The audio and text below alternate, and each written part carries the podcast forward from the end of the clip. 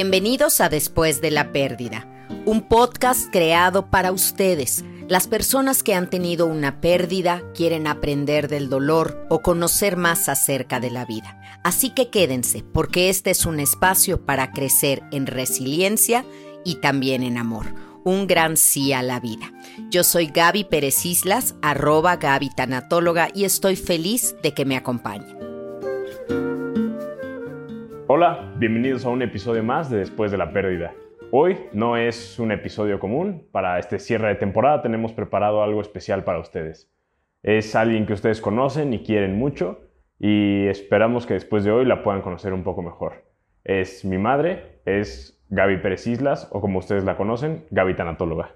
Hola Eduardo, gracias. Gracias por invitarme a mi propio podcast. Esto se siente muy especial. He estado como invitada en muchos episodios, de muchos podcasts, de compañeros que me han hecho el favor de invitarme, pero estar en el mío y estar sentada de este lado, caray, me cambia todo. Aquí estoy. Sí, pero creemos que era algo que pues querían conocer las personas que te siguen y sabemos que eres alguien que tiene mucho que decir y todas las oportunidades que tengas para decirlo, la verdad es que todos te lo agradecemos.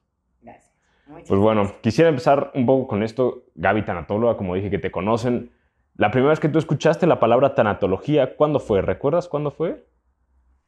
Ay, nunca me habían preguntado esto. Mira, em, creo que la busqué, no la escuché y te voy a decir por qué. El centro de estimulación temprana donde yo trabajaba me ofrecieron ser socia. Eh, le gustaba a la directora mi manera de pensar, mi manera de trabajar y todo. Entonces me pidió ser socia. Ya habíamos, yo había dicho que sí, estaba emocionadísima, todo. Esto fue un jueves y un lunes llego a trabajar, nos cita junta la, la directora para decirnos que va a cerrar el, el centro, ¿no? Y yo, ¿cómo? O sea, ¿qué es esto si me acabas de decir que fuéramos socias? Ya que se fue todo el mundo de la sesión, le dije, ¿qué pasó? Y me dijo, es que el sábado intenté suicidarme.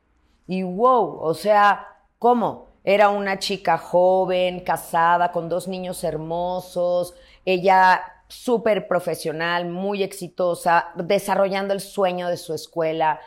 Dije, ¿cómo es posible que alguien que aparentemente lo tiene todo, salud, belleza, inteligencia, haya intentado esto? Entonces fue cuando empecé a buscar, yo tengo que estudiar esto, eso sí lo dije, yo tengo que saber qué pasa, cuál es la línea tan delgada entre la salud emocional y la enfermedad o la patología. Y empecé a buscar y encontré la tanatología. Creo que no sabía yo antes, no la había escuchado. Y te estoy hablando de esto hace 25 años.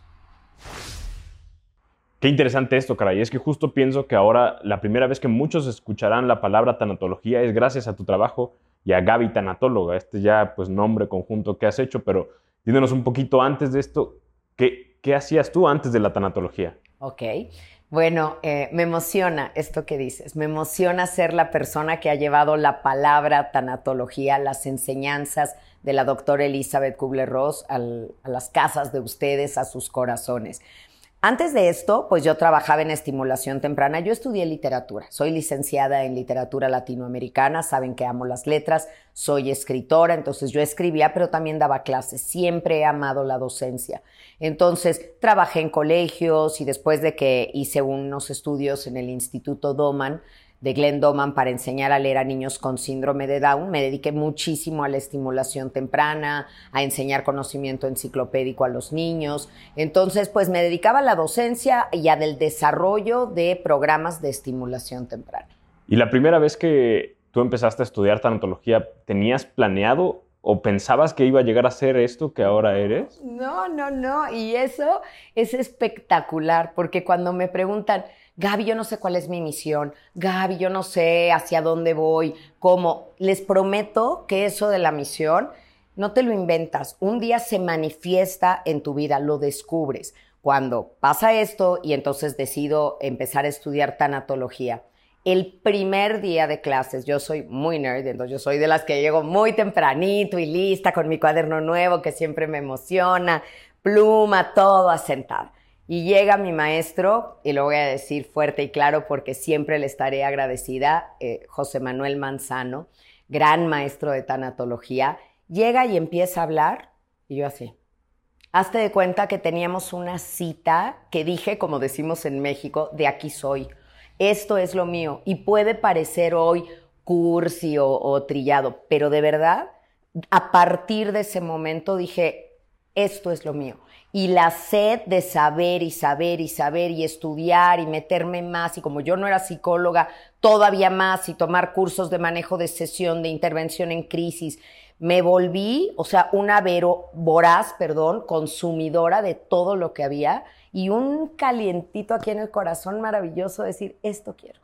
Pero tú a la vez estabas siendo madre de, bueno, lo eres hasta hoy en día y lo serás el resto de tu vida, de tres hijos, eh, pues bastante chicos en ese entonces, con el esposo, trabajando y demás. ¿Cuál era tu intención de, estudiar esto? ¿Solo como saber más o querías compartirlo? ¿Si fue llegar a dar consejería en algún punto tu misión? O... No, lo, no lo pensé al inicio, como te digo, lo primero que yo quería era entender.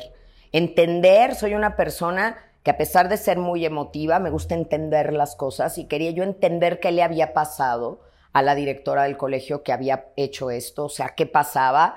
Y entonces me empecé a interesar y sí, pues yo tenía tres eh, niños de diferentes edades, pero chicos, entonces en el día yo no podía. Solo el día que yo tomaba mi clase, que ustedes estaban en la escuela, pues me iba a tomar mi clase. Y las tareas en la noche y los fines de semana, y leí en el baño, como leemos la mayoría de las mamás, ¿no?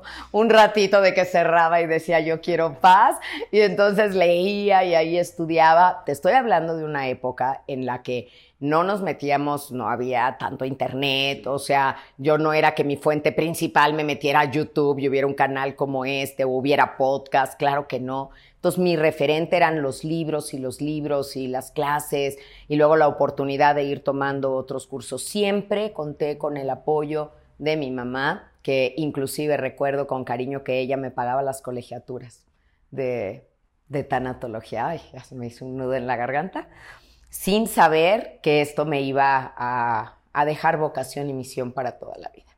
Y ya nos adelantabas un poco de eso y tal vez la abuela haya sido una de estas personas, pero ¿quiénes dirías tú que fueron tres grandes maestros a lo largo de tu formación que reconozcas hasta hoy en día o que hayan dejado alguna huella importante? ¿Y cuáles dirías que son sus mayores enseñanzas? Híjole, formación e instrucción es distinto. Yo te diría que instrucción, o sea, maestros, desde luego José Manuel Manzano, desde luego la doctora Elizabeth Kubler-Ross y Jorge Bucay. O sea, ellos tres a nivel instrucción fueron los grandes maestros. A nivel formación, mi abuelito, mi abuelo materno, el señor Alberto Islas Diosdado, hasta la fecha tengo su fotografía en mi consultorio al lado de Elizabeth Kubler-Ross y Víctor Frank. Pondremos una imagen de eso aquí para que lo vean. Ay, sí, porque todos los niños que vienen a consulta, siempre que veían la foto de Elizabeth Kubler-Ross y Víctor Frank, me preguntaban, ¿son tus abuelitos? Y yo, no, o sea, son la, el doctor Elizabeth Kubler-Ross, el, el doctor Víctor Frank, ¿no? Pero dije, ahora, y cuando los mismos niños dije, ¿y por qué no voy a poner a mi abuelito si es una gran formación para mí? ¿Por qué lo fue? Porque mi abuelito era una persona sumamente culta, sumamente disciplinado, eh, sabía francés, traducía cuentos del francés para sus nietos, todo lo que hacía Eduardo, todo. Salirse a regar el jardín era una ceremonia tenía su chamarra especial para salir a regar el jardín. Si era momento de comer queso, era voy a comer queso y lo derechito. Nada le chocaba más que su queso de bola lo partiéramos chueco. Era gruñonzón y, y su manera de ser fue una gran influencia en mí. Un hombre justo, un hombre íntegro y por eso a mi primer hijo decidí ponerle su nombre. Y otra persona, desde luego, mi mamá la abuela, como tú le dices cariñosamente. Mi mamá fue siempre mi mecenas, o sea, fue la persona que patrocinó todos mis, mis intereses intelectuales. Quiero hacer esto, vas, yo te apoyo, quiero estudiar esto muy bien. Fue y siempre será mi fan número uno, que estuvo ahí. También era mi crítica más severa y eso me ayudó a mejorar. Eh, con mi mamá había que expresarse muy correctamente. Mi mamá no permitía una mala palabra, como ella decía, ni siquiera decía la palabra grosería. Mi mamá decía, no quiero malas palabras. Entonces, yo que amo las palabras, pues se habrán dado cuenta que sí, o sea, no digo malas palabras nunca por mi mami, la señora Nelly Islas Pineda, que recuerdo entraño todos los días de mi vida. Y, el, y la tercera persona, no a nivel de, de formación, sino de apoyo, yo diría que es tu papá, Edu. Tu papá, Luis Madrigal Hinojosa, eh, es una persona extraordinaria que me ha sabido Ay, Dios mío, ¿qué me pasa el día de hoy? Este, es el asiento. es el asiento. Estar de ese lado es... Es cierto. Aquí todo uno está muy bien, tranquilo, pero de ese lado está más... Ok, tienes toda la razón. Es el hemisferio diferente del cerebro.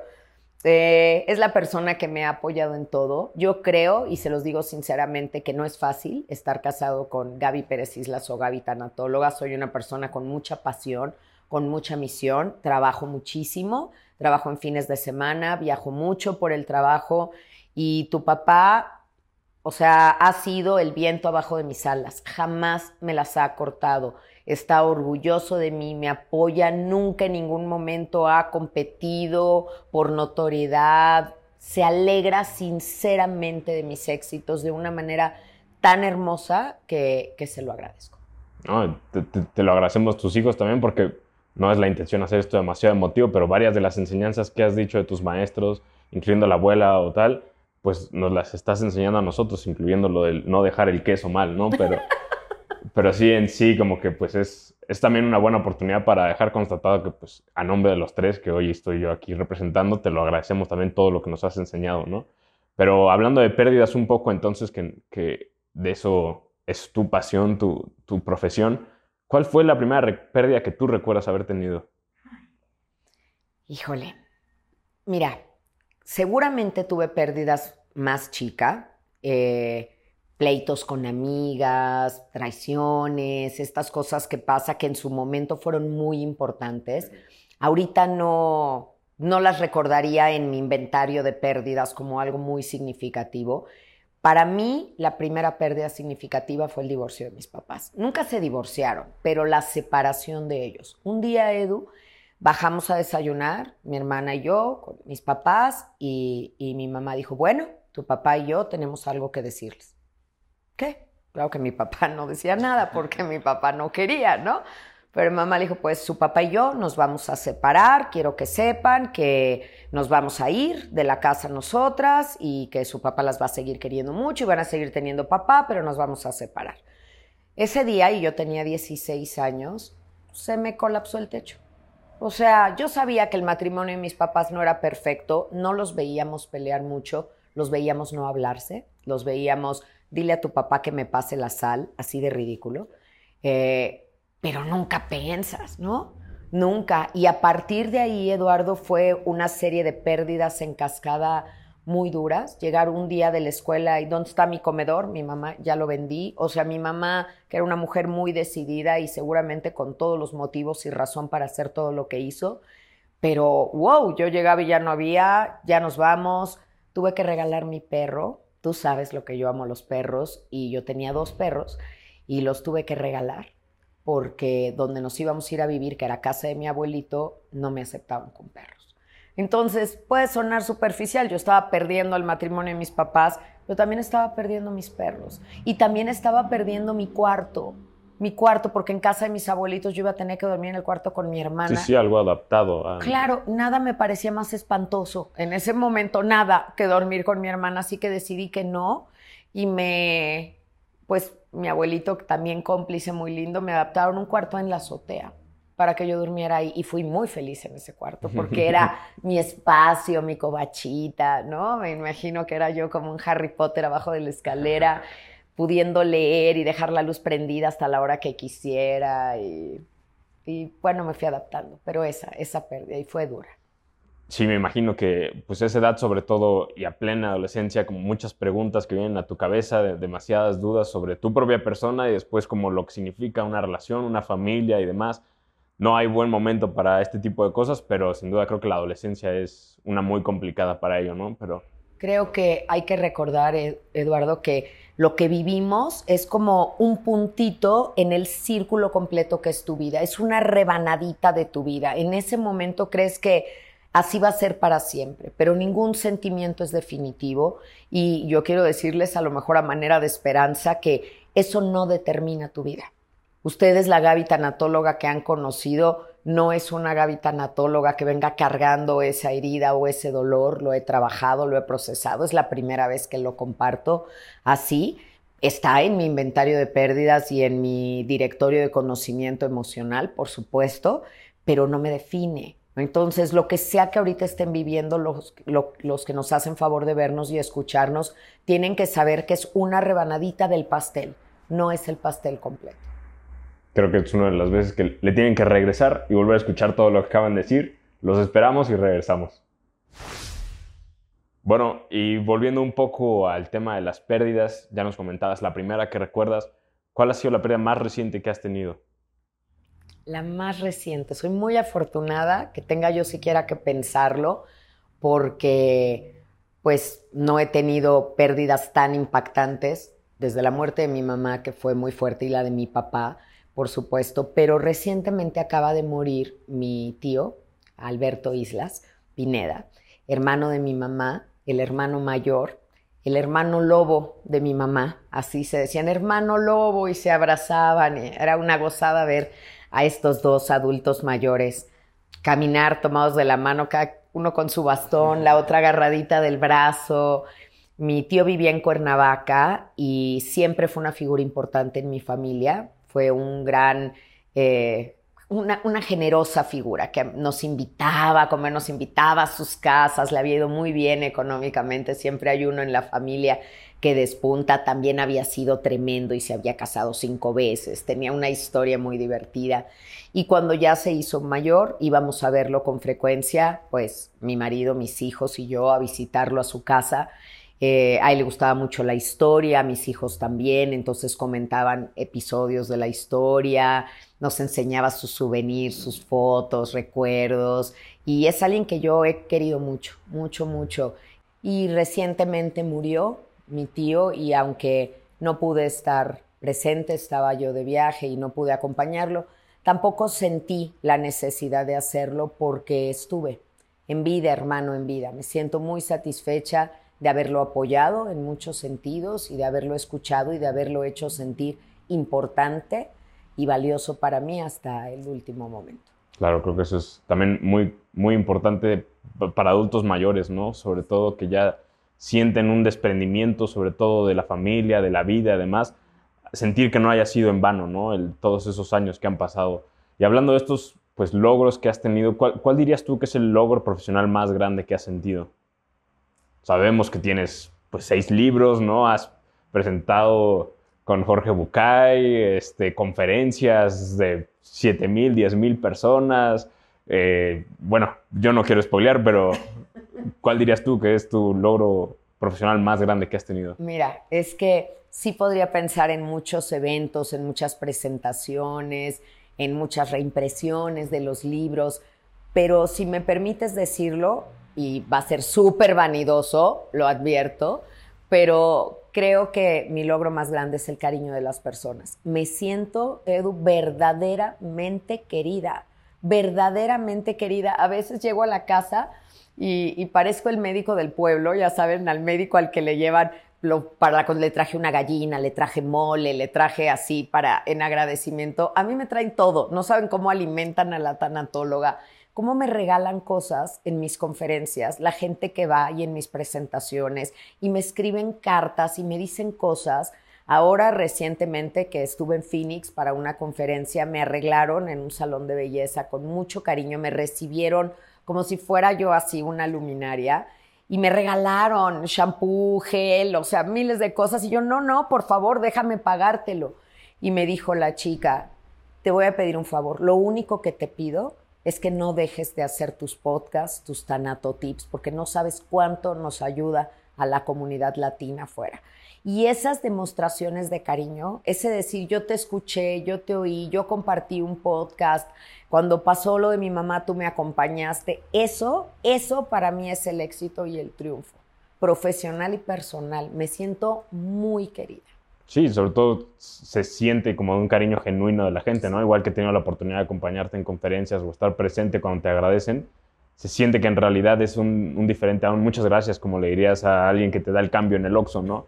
Pero sí es un agradecimiento porque, pues, sin duda alguna, dentro de lo peor que puede vivir uno, tú estás ahí para ayudarnos. Entonces creo que sí es un, un, agradecimiento genuino. Y creo, Eduardo, que en el momento más vulnerable de la vida, como bien lo mencionas, cuando estás más vulnerable, nunca vas a olvidar quién estuvo ahí para ti. Y me conmueve porque Eduardo es el productor de este podcast y, bueno, el creativo de muchísimas de las ideas que ustedes reciben. Y cuando alguien me dice, no me levantaba de la cama y lo único que me hizo levantarme fue escucharte, me duermo oyéndote. En clase el otro día con mis alumnas, una dijo, tú no lo sabes, pero tú duermes conmigo. Y yo, ok. y son detalles hermosísimos, hermosísimos que le dan un sentido a lo que hago y una trascendencia preciosa. Pero a ver, del otro lado de la moneda, porque sabemos que pues no todo en la vida es color de rosa, ¿cuál dirías tú que es tu mayor fracaso profesional que has tenido? Ok, a ver, mi mayor fracaso, y no es que no haya tenido ninguno, es que he tenido varios, ¿no? Entonces, por eso estoy, estoy pensando, a mí me corrieron de un trabajo, Eduardo, me corrieron de un trabajo por hacer algo ético, pero me corrieron. Yo trabajaba en un centro de estimulación temprana, y no en este último que les decía, uno antes. Y yo eh, pues tenía un programa que yo había desarrollado y desde que entré a trabajar ahí me dijeron queremos comprar tu programa y todo muy bien, pero no, no querían comprar mi programa. Luego me di cuenta que grababan mis clases a escondidas, era algo muy poco profesional. Eran dos señoras que las habían eh, despedido del banco y con su liquidación habían decidido poner este centro. No había misión, no había vocación de su parte lo fui viendo. Pero un día, además de mis clases, había guardería. Y en la guardería, pues dos niñitos de dos años se pelearon y uno mordió al otro. Y la directora, es, un, es algo normal entre los niños, ¿eh? O sea, es un instinto y no hay nada maligno en eso. Pero la directora se enojó y entonces separó a los niños y a uno de ellos lo encerró en su oficina. Y yo estaba dando clase y llega el, vigilante, el conserje, y me dice, Miss Gaby, porque así me decía, fíjese que pasó esto. Y la directora pues encerró al niño y el niño lloró y lloró y lloró y lloró, pero ya no lo oigo y estoy preocupado. El conserje. Le dije, deme las llaves de la oficina ahorita. No como cree, ahorita. Y entonces me dio las llaves, abrí, el chiquito se había quedado dormido en el suelo de tanto llorar. Y acto seguido le marqué a sus papás y les dije que fueran por él y les conté lo ocurrido. Entonces, por supuesto, me despidieron. Yo todavía dije, cuando llegó la directora y todo, me dijo, ¿te vas? Le dije, no, porque tengo que dar clase, voy a dar mi clase y luego me voy. me dijo, no, te vas ahorita sin dar la clase.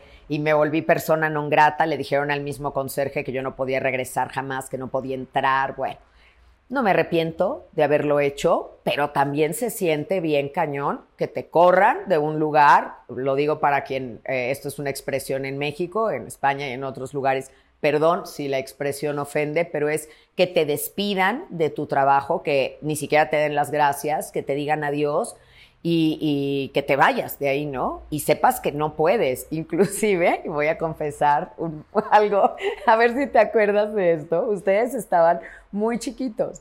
Pero a partir de ahí, yo pues me quedé con mi corajito y uno tiene que buscar sus maneras ah, mundanas. que pasábamos cada vez. Claro, sí, sí.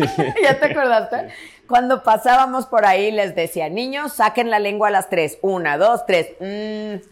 Sí, sí una, camioneta con una señora y tres niños atrás en la ventana. Ah, cada que pasábamos por ahí, por esa escuela, sin duda les llegó al, Mira, alma. Yo creo que energéticamente descargué mi enojo, no le hice daño a nadie y ustedes se divertían, ni sabían por qué hacíamos eso. Pero lo hacíamos con gusto. Pero ahí le sacábamos la lengua a quien me despidió. Muy bueno ese recuerdo, sí, sí. Y hemos hablado ahora mucho como del pasado, no quisiera tampoco que fuera larguísimo este episodio, porque pues si por mí fuera, y creo que lo hago cada que tengo la oportunidad de platicar contigo, de seguir aprendiendo y demás, y me da muchísimo gusto poderlo compartir con pues la gente que vea esto, ¿no? Pero hablando ahora del futuro, ¿qué planes tienes para el futuro? ¿Qué te gustaría que pasara con Gaby Tanatóloga? Cuéntanos un poquito. Wow. Bueno, ahí viene un séptimo libro. Ahí viene un séptimo libro y quiero... Exclusiva. Exclusiva. Letrero. y quiero que sea mi mejor libro. Es el 7. Y el 7 es mi número favorito, nuestro número favorito, Eduardo. Y eh, quiero que sea espectacular. Estoy trabajando mucho en él, lo tengo, es increíble, desayuno pensándolo, como pensándolo, lo traigo conmigo, vacaciono pensándolo y escribiéndolo, todo lo que veo estoy incorporándolo. Entonces el año que entra va a haber mi séptimo libro. Ay, sí, estoy muy emocionada. Eh, segundo y algo muy importante, recientemente tuve la oportunidad de visitar la tumba de mi mentora, de Elizabeth Kubler-Ross, y a partir de eso y de un poco antes, ya que había un seguimiento en redes sociales, estoy en contacto con su hijo, con Ken Ross, que es un fotógrafo espectacular, y uno de mis objetivos, quiero estar mucho más cerca de él. Quiero aprenderle, quiero que me cuente de su mamá, quiero saber de él, de la vida. Hay personas de las que quieres aprender independientemente de la materia que tengan que enseñar. Y quiero estar, quiero estar cerca de él. Y como soy golosa, me gustaría muchísimo hacer algo con Jorge Bucay. Lo que fuera, lo que fuera, ¿sabes? O sea, quiero, quiero seguir cerca de él, seguir contando con su amistad, verlo. Eso es una ilusión profesional y personal que, que siempre tengo. Por ahí, por ahí van mis cosas. Desde luego, va a haber una sexta temporada. Otro spoiler alert. Demasiado. Aquí ya es muchas exclusivas, pero sí, ya era hora que se dijera. va a haber una sexta temporada para ustedes y, y, estoy muy contenta. Abrimos una nueva cuenta de Instagram que se llama Después de la Pérdida Oficial. Síganos ahí, por favor porque ahí voy a tener un contacto muy cercano con las personas que siguen el podcast, que me sugieran temas, ideas, en fin, de ahí pueden salir hasta próximos invitados, no lo sé, ¿no? Así que esos son mis planes. Y ya último, para cerrar, me surgen ahora como dos preguntas. Mencionabas lo de Elizabeth Kubler-Ross, ¿no?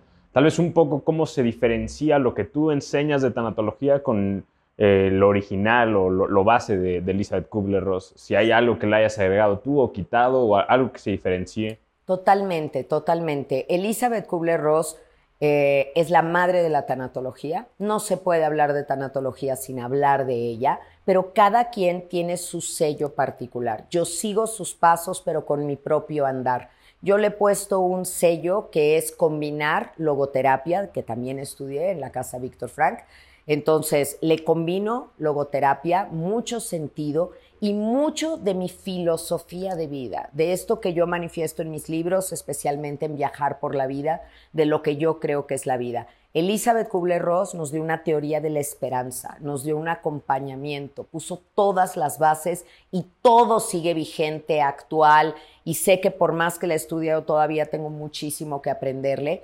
Y yo estoy tratando de poner mi sello, eh, este estilo de una terapia corta, de que sean 10 sesiones. Estoy haciendo mucha escuela, o sea, tengo diplomados en línea, diplomados presenciales, certificación en línea para quien quiere ejercer. Estoy muy abocada a hacer cultura del duelo y a profesionalizar la tanatología. Entonces, ahí sigo. O sea, es como ruptura y continuidad. No, no le he quitado nada de lo que Elizabeth enseñaba. Uso todos sus conocimientos, pero le agrego mi sello personal. Sí, creo que es algo que eh, promueves mucho en las personas a las que enseñas, tanto tus diplomados como la certificación, que agreguen de su valor personal, porque tienes alumnos psicólogos, este, doctores, claro, o sea, hay de todo, con todo tipo de experiencias y antecedentes que sin duda cada uno de ellos puede aportar y tú no, los limitas nunca, no, tiene que ser así o métete en esto, ¿no? Como, claro, de lo que han aprendido funcionará más.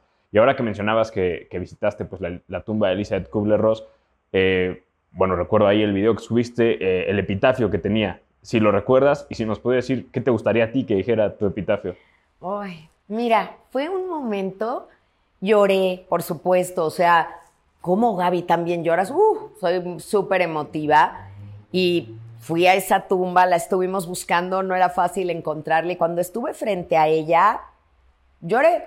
Mi marido quería grabar eso y le dije, no, no, espérame, espérame, ahorita no grabes nada. O sea, como que revaloré la importancia de las idas a un panteón y, a e, este contacto. Y me di cuenta de algo que me entristeció, Edu. Nunca va a haber una lápida con, así, con un epitafio, porque yo he pedido en mis disposiciones ser cremada. Entonces voy a estar en un nicho junto a las cenizas de pues, mi marido, eh, cuando esto llegue a ser. Eh, ahí ya tenemos un nicho, un lugar donde vamos a estar, pero sentí un poquito de tristeza porque dije, a lo mejor alguien en un futuro, mis hijos o alguien de los que me quiere y sigue, querría hacer lo mismo que yo hice, de ir a la tumba de Elizabeth o ir a la tumba de Gaby, no lo van a poder hacer porque voy a estar cremada, pero ahí les dejaré el dato de dónde está el nicho por si quieren ir a tocar la puerta, ahí encantada, con mucho cariño. Y el epitafio de Elizabeth es muy lindo porque dice que ahí yace una amorosa madre, eh, abuela, que será siempre recordada con amor y que además fue toda la vida maestra y estudiante. Y mira, me vuelvo a poner chinita porque eso es lo que yo soy. Yo creo que yo soy es un estudiante de la vida, voy a querer estudiar siempre. Y, y, pues también soy maestra, me gusta. Ella decía abajo, graduada para bailar en las galaxias, porque es algo, una frase que ella decía. Yo tal vez no pondría eso, pero yo, si hubiera un epitafio, que no lo habrá, yo diría, o sea, fui feliz, fui feliz. Eh, aprendí de la vida, enseñé de la muerte y fui feliz. ¿Y por qué pondría eso? Porque creo que lo que va a ser mayor consuelo para ustedes el día que yo no esté es pensar que fui feliz. Y de ahí se van a agarrar para seguir adelante y para estar bien. Vaya, que, que lo fuiste, lo está haciendo y es un orgullo poderlo presenciar, vivir en primera mano y pues algo veremos ahí, tal vez no yo o con quien esté vivo en ese momento, cuando toque eh, hacer algo ahí, podremos poner alguna, lap, alguna placa conmemorativa o algo así para, para, esto, pero creo que sin duda es algo que, que te has ganado y, y, lo seguirás haciendo así porque además lo enseñas y creo que sobre todo eso, más que enseñar sobre la muerte, eh, enseñas sobre la vida, ¿no? Porque como bien dices tú, sobre la muerte ya no hay nada que hacer y sobre la vida todo y de lo más importante es ser feliz y pues te lo agradezco como, como, como, hijo, como espectador de tu trabajo, que pues nos compartas todo esto y pues nada, a ustedes también por acompañarnos en este episodio. Eh, no sé si quieres decir algo más, yo ya no puedo hablar mucho más. wow, wow. Gracias por este regalo, gracias a ustedes por verlo. Qué, qué momento tan especial y nos vemos muy pronto en la sexta temporada de Después de la Pérdida paz y bien para todos ustedes. Si te gustó este episodio, por favor compártelo. Vamos a hacer una enorme red de apoyo y resiliencia. Gracias por tu escucha activa y nos encontramos una vez más la próxima semana en un episodio de Después de la Pérdida. Recuerda, yo soy Gaby Pérez Islas y puedes seguirme en todas mis redes sociales como arroba Gaby. Paz y bien